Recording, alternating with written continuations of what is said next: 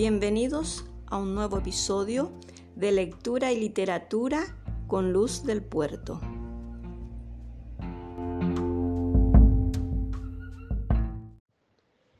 El tema de hoy se refiere a las corrientes literarias en literatura. Se entiende por corrientes literarias a los conjuntos de obras literarias que son creadas durante un periodo determinado y comparten una serie de características comunes como por ejemplo el estilo, la temática, estéticas e ideologías. Así se habla, por ejemplo, de corrientes literarias como el clasicismo, el romanticismo, el realismo, el modernismo. Es el que vamos a ver ahora iniciando este tema de las corrientes literarias. ¿A qué se denomina modernismo?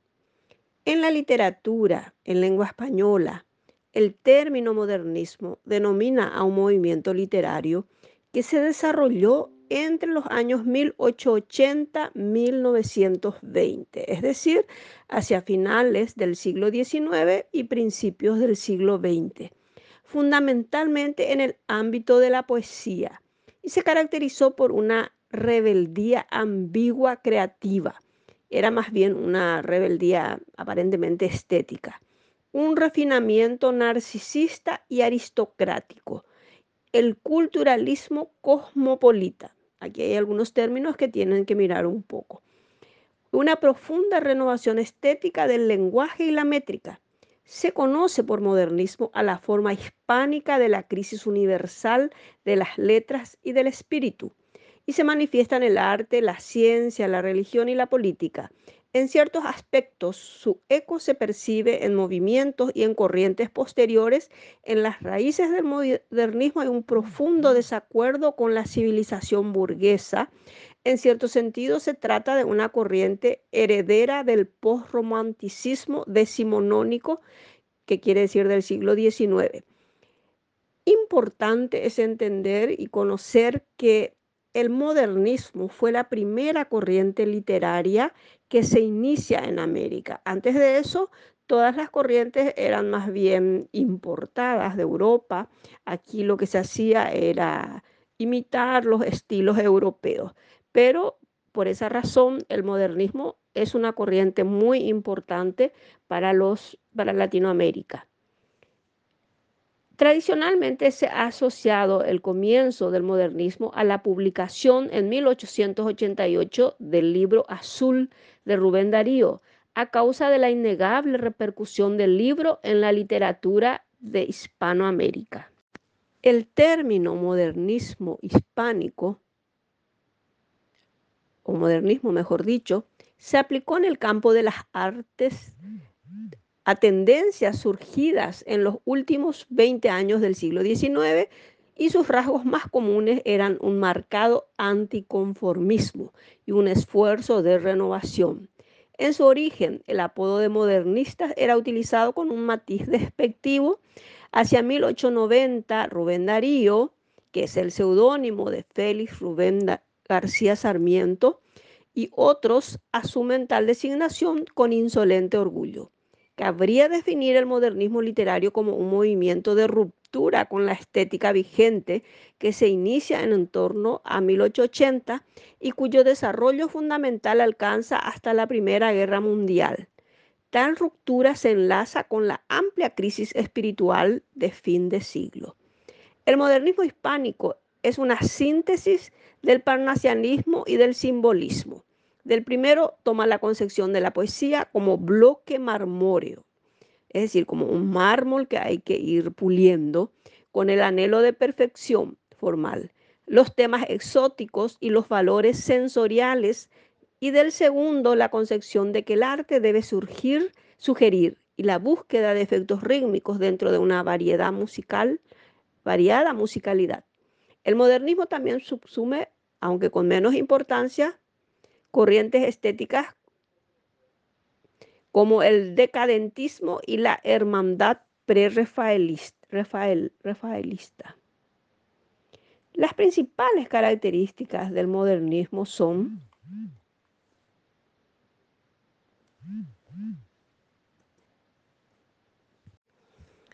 el rechazo de la realidad cotidiana, ante la cual el escritor puede huir en el tiempo, evocando épocas pasadas y mejores, o en el espacio. Muchos de los poemas se desarrollan en lugares exóticos y lejanos. Una actitud aristocratizante y cierto preciosismo en el estilo. La búsqueda de la belleza se consigue a través de imágenes muy plásticas y acercamiento a las artes de una adjetivación con predominio del color y con imágenes relacionadas con, a los sentidos, así como con la musicalidad que produce el abuso de la aliteración.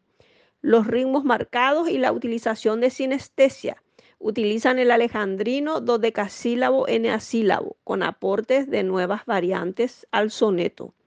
El uso de la mitología y el sensualismo una renovación léxica con el uso de helenismos, cultismos y galicismos.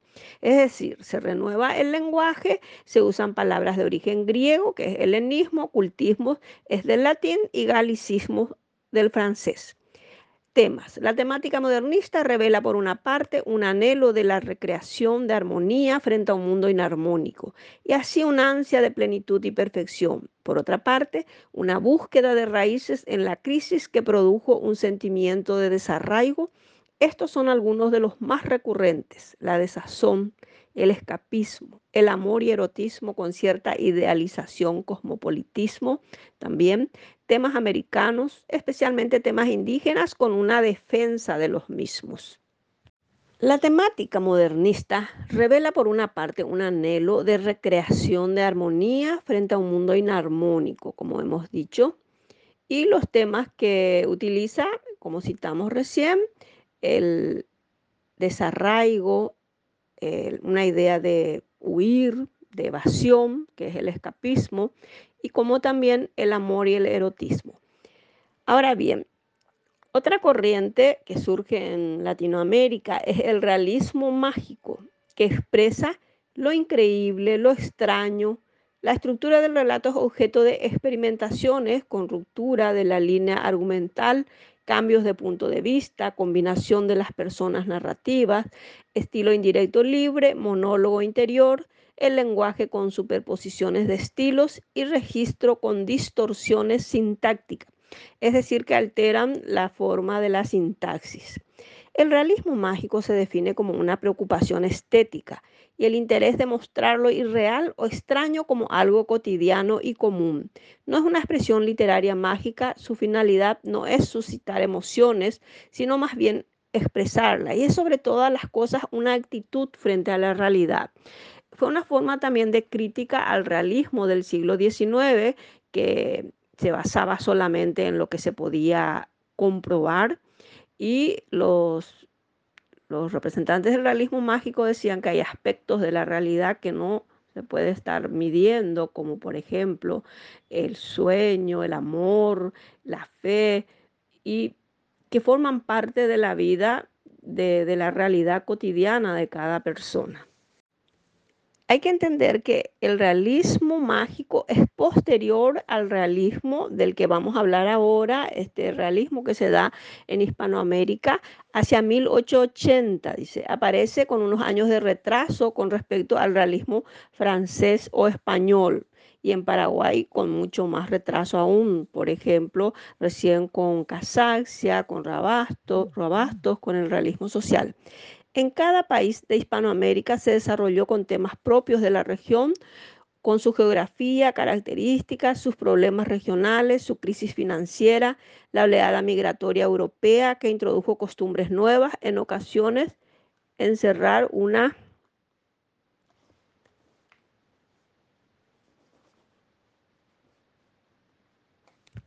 en ocasiones encierra una tesis de mejoramiento social eh, uno de los casos más eh, reconocidos es la obra Doña Bárbara de Rómulo Gallego, el venezolano, eh, cuya tesis decía que la civilización debería eh, vencer a la barbarie. Y Doña Bárbara representaba la barbarie y el personaje principal, la civilización. Se amplía el repertorio de personajes que configuran de personajes con figuras comunes, vulgares, malvadas o viciosas que pueblan un universo negativo y no revisten características de prototipo. Recordemos que en la literatura clásica griega todos los, todos los protagonistas eran héroes. La novela moderna se caracteriza justamente por estos antihéroes. Algunos de los temas del realismo fueron el caudillismo, la vida pueblerina, la vida de la alta sociedad, la transformación y el crecimiento urbano. Surgen las metrópolis como México, Bogotá, Buenos Aires, Montevideo y las viejas los viajes a Europa de los nuevos ricos. En la literatura chilena surgen temas como la vida mísera de los mineros, en Argentina la lucha entre capitalinos y provincianos que van adquiriendo poder y ascienden en la escala social. En el Uruguay, el tema de inmigrantes y la vida provinciana y campesina.